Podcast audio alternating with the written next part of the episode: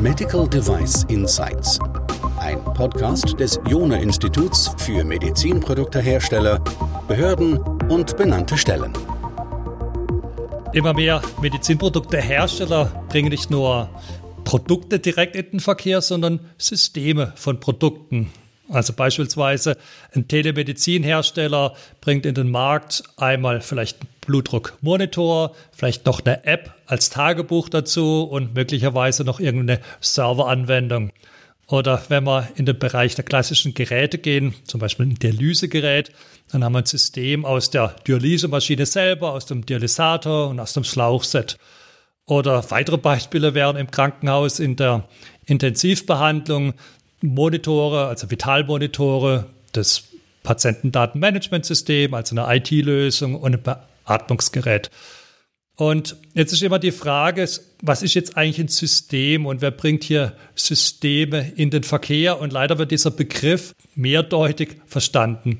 Und einer der Definitionen, die wir haben, der stammt von der MDR, die bezeichnen ein System als eine Kombination von Produkten, die zusammen verpackt sind oder auch nicht und die dazu bestimmt sind, verbunden oder kombiniert zu werden, um einen spezifischen medizinischen Zweck zu erfüllen. Und all die drei Beispiele, die ich eben genannt hatte, dienen bestimmten medizinischen Zwecken und die werden auch verbunden und werden miteinander kombiniert. Jetzt haben wir aber noch einen anderen Begriff und das sind die autonomen Systeme, die wir haben. Jetzt müssen wir mal schauen, fallen die jetzt da auch mit in diese Klasse mit rein? Und um diese und einige Fragen mehr zu beantworten, habe ich den Dr. Rasmus Adler vom Fraunhofer IESE eingeladen, um mehr zu lernen über autonome Systeme, über Anforderungen an diese autonomen Systeme. Wir wollen auch die regulatorischen Aspekte miteinander diskutieren und ein paar Lösungen ähm, ansprechen, die es helfen, diese autonomen Systeme und Systeme generell sicher, aber ohne unnötigen Aufwand in den Verkehr zu bringen. Hallo, grüß dich. Hallo, ja, vielen Dank für die Einladung. Freut mich hier zu sein. Möchtest du mal ganz kurz was über dich, über deine Rolle am IESE äh, schildern, damit wir ähm, verstehen, wer du bist und in, in was Bereich du dort arbeitest? Ja, ich bin da Programmmanager autonome Systeme heißt die Rolle, habe auch am, am IESE da promoviert, bin schon 14 Jahre dort und meine Aufgabe ist es auch, die Abteilungen ähm, ein bisschen da bezüglich dem Thema auszurechnen. Also das ist ein sehr umfangreiches Querschnittsthema. Also es geht da um Safety, Security-Abteilung haben wir, Data Engineering, spielen viele Sachen mit rein. Und ähm, zu gucken, dass die Lösungen dann auch ineinander greifen, um das Thema äh, umfangreich abzudecken. Wenn wir über autonome Systeme sprechen, sollten wir vielleicht erstmal schauen, was ist denn ein autonomes System? Vielleicht auch, wie unterscheidet sich das von diesen anderen Systemen, die ich vorhin geschildert habe? Gibt es da schon eine Definition? Ja, es, es, gibt sogar nicht nur eine, es gibt viele. Und das macht es dann auch äh, schwierig zum Teil. Ähm, ich habe einen sehr langen Blogbeitrag darüber geschrieben. Also das kann ich jetzt nicht alles wiedergeben, dann wäre unsere Zeit um. Aber ähm, so grob heißt autonom erstmal unabhängig von. Ja, und es kommt dann bei den Definitionen immer drauf an, wovon will man denn unabhängig sein? Was ist gerade wichtig? Also bei Robotern kann es sein, dass sie unabhängig von der Stromversorgung sind. Im Militär kann es sein, dass man wichtig sein will von äußeren Informationen, also nicht ferngesteuert, ja, weil man dann sonst detektiert wird. Aber das Programm zielt darauf ab, und das ist auch die allgemeine Definition von Arcatec, also unabhängig von menschlicher Weisung, also ohne menschliche Steuerung oder detaillierte Programmierung ein vorgegebenes Ziel selbstständig und an die Situation angepasst zu erreichen. Könntest du uns ein Beispiel nennen, vielleicht sogar aus dem medizinischen Bereich? Also erstmal vielleicht noch eine Vorbemerkung. Äh, deinen Blog werden wir natürlich unten in den Begleitmaterialien verlinken, dass jeder nochmal die Vielfalt der Definition sich anschauen kann. Aber vielleicht trotzdem ein Beispiel aus dem medizinischen Bereich?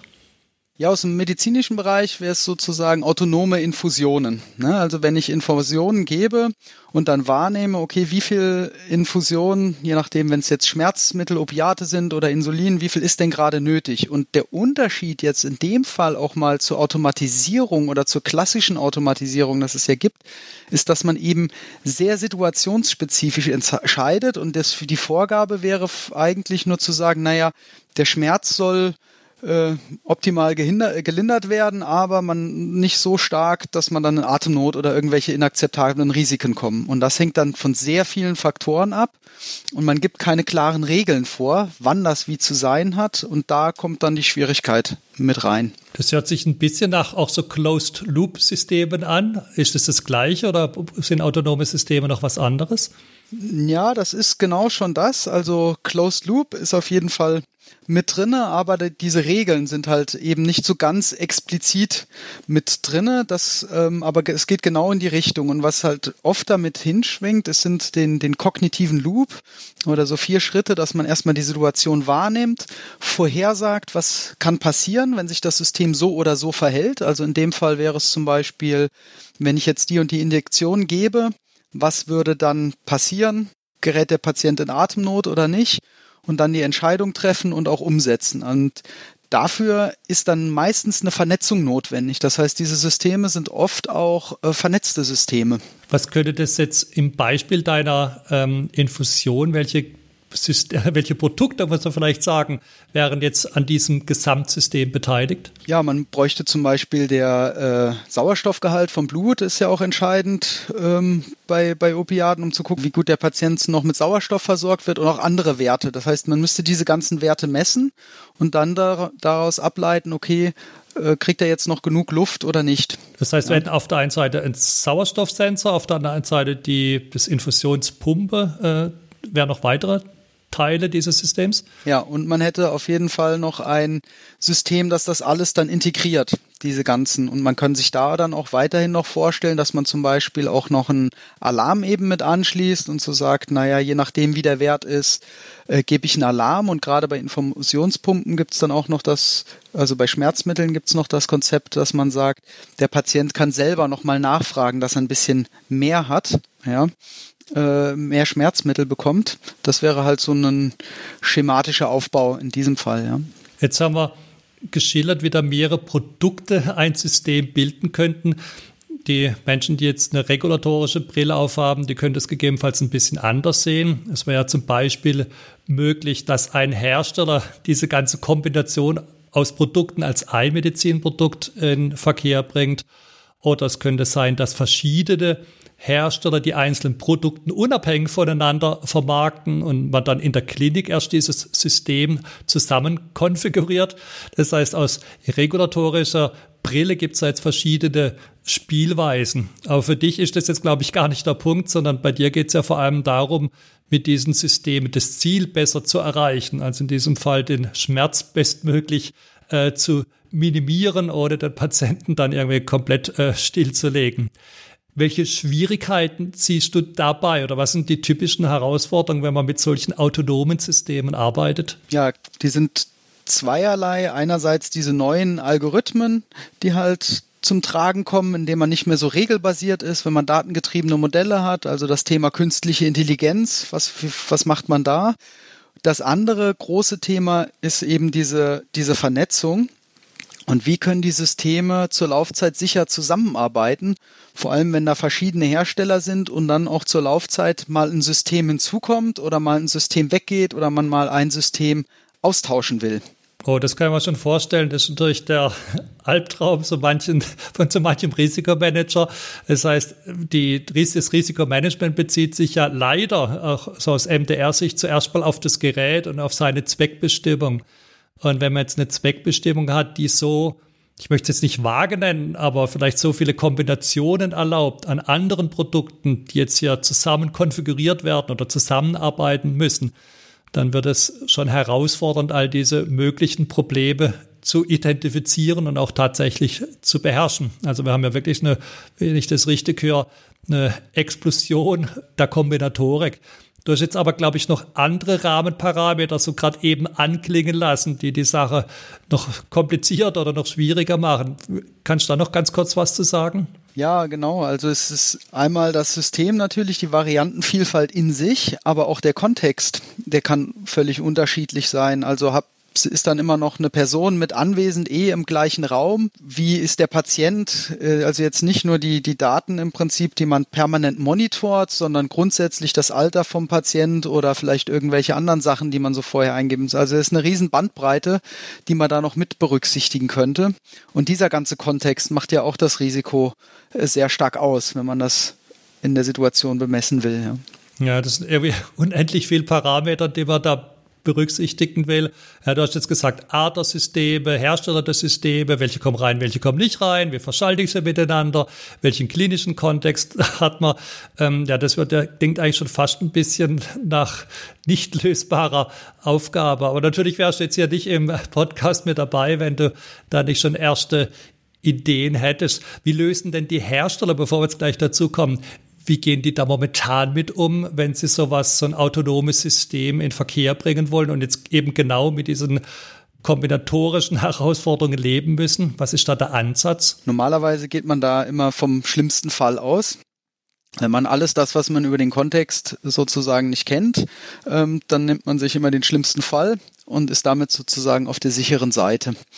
Und ähm, das hat natürlich aber auch den Nachteil, dass man dann in, in vielen Situationen einfach äh, nicht optimal handelt. Ja, oder das, was sich so viele sozusagen herausfordernd stellt, also quasi die Hürde so hoch setzt, ja, wenn man quasi für alle Kombinationen immer den Worst Case sich ausdenkt, dass man zu Anforderungen kommt, die man letztlich nicht mehr erfüllen kann und dann kommt das Produkt nicht mehr in Verkehr, was jetzt dem Patienten dann auch nicht wirklich nutzen würde.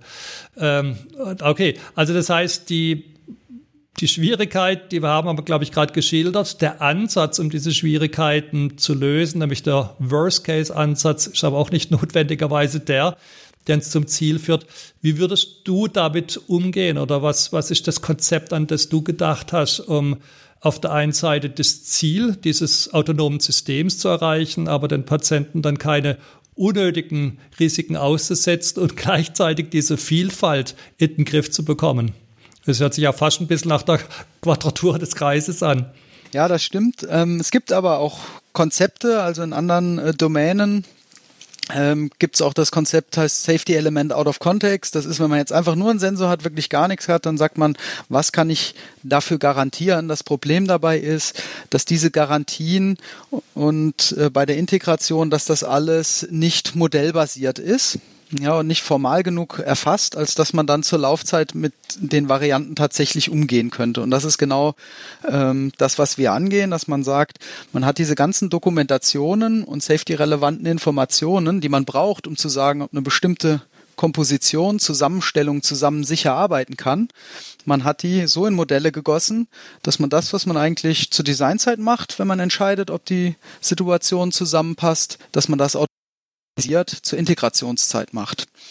Und das ist in äh, vielen Sachen, ähm, ist da tatsächlich eher die regulatorische Seite hinderlich. Also wenn man jetzt an eine, in einem anderen Bereich, in einer wandelbaren Fabrik oder so, dann ist natürlich auch das gleiche Problem, dass man nicht nach jeder Wandlung eine Zertifizierung von ein paar Wochen anstoßen kann. Und da hatten wir auch schon Projekte, wo wir Prototypen hatten, wo dann so ein Report generiert wurde und der muss dann nur noch unterschrieben werden. Könntest du mal ein Beispiel vielleicht von dem, von der, dem Infusionsszenario, das du oben geschildert hast, äh, klar machen, was man dann beschreiben würde, oder wenn man diese, es hört sich ja fast ein bisschen nach Spezifikationen mit an, was so eine Spezifikation enthalten würde? Genau, also die Spezifikationen, die müssten dann enthalten im Prinzip einen, den Sicherheitsnachweis, den man zur Designzeit schon er, erstellt und dann aber, sag mal, die Aspekte, die man eben nicht Worst Case abschätzen will. Und wenn dann ein, ähm, wenn ein Sauerstoffwert zum Beispiel geliefert wird, dass man sagt, unter welchen Umständen von einem Sauerstoffgerät ist denn dieser Wert richtig? Dass man diese Annahmen, die dahinter liegen, einfach mitschickt zur Laufzeit und dann kann der Empfänger sagen, ja, okay, mit diesen Anwendungen, mit diesen Annahmen kann ich dann leben in, in dem konkreten Kontext. Ich versuche das mal mit eigenen Worten zu beschreiben, damit du prüfen kannst, ob ich das verstanden habe.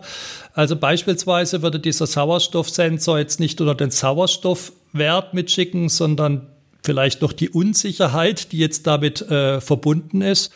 Und das andere System würde jetzt sagen, reicht uns diese Genauigkeit im gegebenen Kontext, vielleicht für den ganz konkreten Patienten oder für die ganz konkrete Kombination mehrerer Produkte aus. Ist das, was du etwa gerade gesagt hast? Habe ich das richtig verstanden? Genau. Das, das wäre das. Die Frage ist ja immer letztendlich dieser Sauerstoffwert. Wie kommt, wie kommt das äh, der Sensor genau oder wie kommt dieser intelligente Sensor?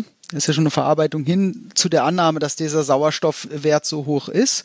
Und genau das würde man eben mitschicken. Und da kann es zum Beispiel sein, dass man auch Annahmen über das Alter von einem Patienten oder sowas hat oder andere Annahmen und die könnte man dann zur Laufzeit überprüfen. Und so würde man mit den verschiedenen Varianten umgehen. Hätten wir dann quasi eine zentrale Intelligenz, also eine, eine Instanz, die dafür Sorge tragen müsste, dass diese Annahmen alle erfüllt sind und das System insgesamt sicher ist? Oder ist es eine, eher eine verteilte Intelligenz, wo es also keinen zentralen Entscheider gibt, der eben genau diese Auskunft oder diese Unterscheidungen macht? Ja, es, es macht schon Sinn, das äh, zu zentralisieren in einem großen, großen Teil. Also, dass jeder sozusagen die einzelnen Informationen gibt und die Annahmen dahinter und dass die zentrale Instanz dann entscheiden kann, okay, aufgrund dieser Informationsbasis, das reicht mir jetzt, ja, und dann ist es sehr kontext, also sehr situationsspezifisch, wann ich welche Unsicherheit akzeptiere. Ja, und dann wäre ein konkretes Szenario auch, dass man sagt, okay, wenn ich jetzt aufrüste und neue Geräte hinzu oder wegnehme, ähm, entsprechend würde sich das Verhalten dann auch anders. Dann gibt man schneller oder weniger schnell Alarm. Ja, weil wenn ich was über eine Situation gar nicht weiß, wenn ich irgendeinen Wert gar nicht verstanden habe, dann bin ich eher wieder dabei, dass ich Worst Case abschätzen muss. Mhm. Also es wäre eigentlich äh, nicht nur ein autonomes System, auch, sondern auch ein adaptives System, das abhängig von diesen Parametern, die du vorhin nanntest, also der Kombination der Produkte, vielleicht auch, ob eins gerade ausgefallen ist, in Abhängigkeit von dem klinischen Kontext, den du geschildert hast, eben in unterschiedlicher Weise reagiert. Ist meine Annahme richtig, dass bei diesem Formulieren dieser Regeln dann auch sehr viel Domänen, also in diesem Fall auch medizinisches Wissen mit einfließen ja, muss? Ja, das auf jeden Fall. Und das ist auch oft der, also das ist unheimlich wichtig und das für die Annahmen dahinter und sogar auch für die Integration. Weil letztendlich sind es schon Expertensysteme, die dann schon versuchen, das Wissen, das medizinische zu formalisieren entsprechend. Ja. Und von der von der technischen Seite und von der Lösung, also die Sprachen, die sind dann äh, standardisiert. Gibt es schon fertige Lösungen und das ist dann auch, wo dann noch viel eigentlich genau der Hirnschmalz drin steckt. Das heißt, das ist ein Framework, höre ich da, ist bereits da und oder was du anbieten kannst, höre ich jetzt, was aber gemacht werden muss oder was Hersteller machen könnten, was äh, für verschiedene Szenarien dieses Frameworks oder wahrscheinlich gibt es auch schon Schnittstellen, Spezifikationssprachen, dann tatsächlich mit Domänenwissen zu füllen, um dann eben genau das Ziel zu erreichen, das wir jetzt auch schon nannten, nämlich adaptiv dahingehend sein, dass wir für die jeweilige Situation einen sicheren Zustand erreichen, also Risiken minimieren und den Nutzen für den Patienten maximieren. Ganz genau. Also es ist von der OMG sogar standardisiert, wie so Modelle auch aussehen sollen. Wir haben da auch Open, Open Source Sachen, wie man sowas modelliert. Aber die Sache ist halt sehr anwendungsfallspezifisch und sehr viel Domänenwissen notwendig, um das Wissen erstmal explizit zu machen. Und ähm, das ist sowieso auch ein erster sinnvoller Schritt, wenn man mit vielen Varianten zu kämpfen hat, selbst wenn man gar nicht zur Laufzeit die alle betrachten und, und vollautomatisiert zwischen denen hin und her schalten will, sondern auch wenn man zur Designzeit einfach diese Varianten managen muss und hat dann wieder ein System, was eigentlich ähnlich ist und will dann immer wieder die Dokumentation wieder verwenden, da ist das auf jeden Fall ein erster sinnvoller Schritt in diese Richtung. Das heißt, es ergibt vor allem dann Sinn, wenn ich es richtig verstehe, wenn Hersteller verschiedenste Produkte in ihrem Portfolio haben, die sie in unterschiedlichen Varianten und Kombinationen zusammenschalten wollen, oder? Siehst du das auch so? Ganz genau. Da ist, da kommt der Ansatz richtig zum Tragen. Also es gibt ja die Idee der Produktlinien auch und das steckt da auch genau dahinter. Hier kann man sozusagen eine Produktlinie in seinem Safety Engineering Ansatz haben und das bedingt einfach einer bestimmten äh, Modellierung und Modelle. Und wenn man dann mit viel mit Word und Excel oder anderen Sachen arbeitet, ist halt deutlich schwieriger, vor allem, weil diese Modelle ja auch einen indirekten Bezug oder diese ganzen Safety-Informationen zur Architektur und anderen Modellen haben, die das System beschreiben. Und äh, das geht auch so weit, dass man sogar schon sagen kann, wenn ich jetzt eine Komponente zum Beispiel habe und da fällt dann ein Port oder weg oder man verändert irgendwie diese Komponente leicht, dass man dann direkt automatisiert sagen kann, okay, welche Sicherheitsanforderungen und sind davon betroffen und wie, welche Auswirkungen hat man. Hm, ich glaube, das ist das, was viele gut brauchen könnten, um ihr Risikomanagement auch irgendwie nachvollziehbar zu beschreiben, weil die Risikomanagement-Akte ist ja bei den meisten, ja auch bei den Regularien der Dreh- und Angelpunkt der ganzen technischen Dokumentation zusammen mit der klinischen Bewertung. Natürlich wird das alles einen Preis haben, vermute ich mal.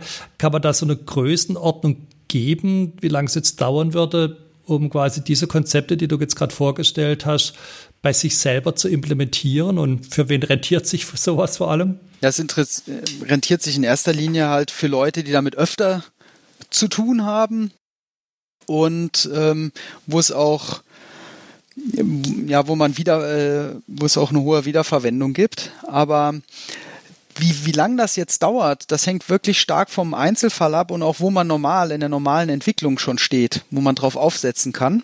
Wenn man in der normalen Entwicklung, das ist unser Ansatz, halt entsprechende Modellierungen schon verwendet, auch Architekturmodellierungstools, um die Requirements, Requirements Tools, dann ist unser Ansatz immer, das da wirklich rein zu integrieren und nicht eine Parallelwelt mit anderen Tools und anderen Modellen aufzumachen, weil das ist das Problem. Ansonsten kriegt man Inkonsistenzen zwischen den zwei Welten. Und da gibt's viele Lösungen und zum Beispiel hängt der Aufwand dann auch stark davon ab, wie viel Erfahrung wir damit haben. Also wir haben ein freies Tool, das man so verwenden kann, was für Enterprise Architect gut läuft für Magic Draw haben wir dann auch schon sehr viel Erfahrung. Wenn es dann um andere Tools geht, wo wir weniger Erfahrung haben, dann dauert es dann halt auch ein bisschen länger. Aber der Dreh- und Angelpunkt ist auch noch die Entwicklung an sich. Also es kommt gar nicht nur dann auf die Tools drauf an und da sollte man am ersten Blick auch gar nicht so viel drauf achten, denn man muss auch eine modulare Architektur an sich haben, um dann auch dort draufsetzend modulare Safety-Artefakte zu erstellen wir gehen jetzt ja wirklich wieder mitten in diesen Bereich rein der Modellbildung. Äh, ich denke, der große Unterschied ist, das sind jetzt keine Modelle mehr für irgendwelche Komponenten oder für Produkte, sondern jetzt haben wir wirklich Modelle von ganzen Systemen, in diesem Fall von eben äh, autonomen Systemen.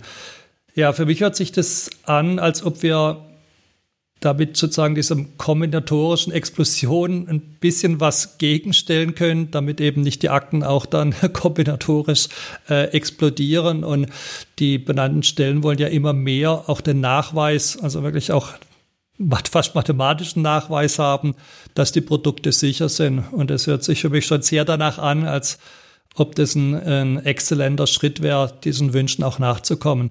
Was wäre für dich ein oder was wäre deine Empfehlung, was Hersteller als ein allererster Schritt machen könnten, um auf diesem Weg weiterzukommen? Ja, ein erster Schritt wäre, mich mal zu anzurufen, zu kontaktieren gerne und äh, dass wir uns dann einfach mal unverbindlich drüber unterhalten, wo sie stehen und wo genau der Schuh drückt, weil das ist bei uns dann immer aus Erfahrung sehr, sehr wichtig, wirklich genau das Problem erstmal zu verstehen Manchmal gibt es auch andere Lösungen, manchmal kann man auch vorgefertigte Lösungen schon nehmen und äh, das wäre schon mal ein erster Schritt, um das anzugehen.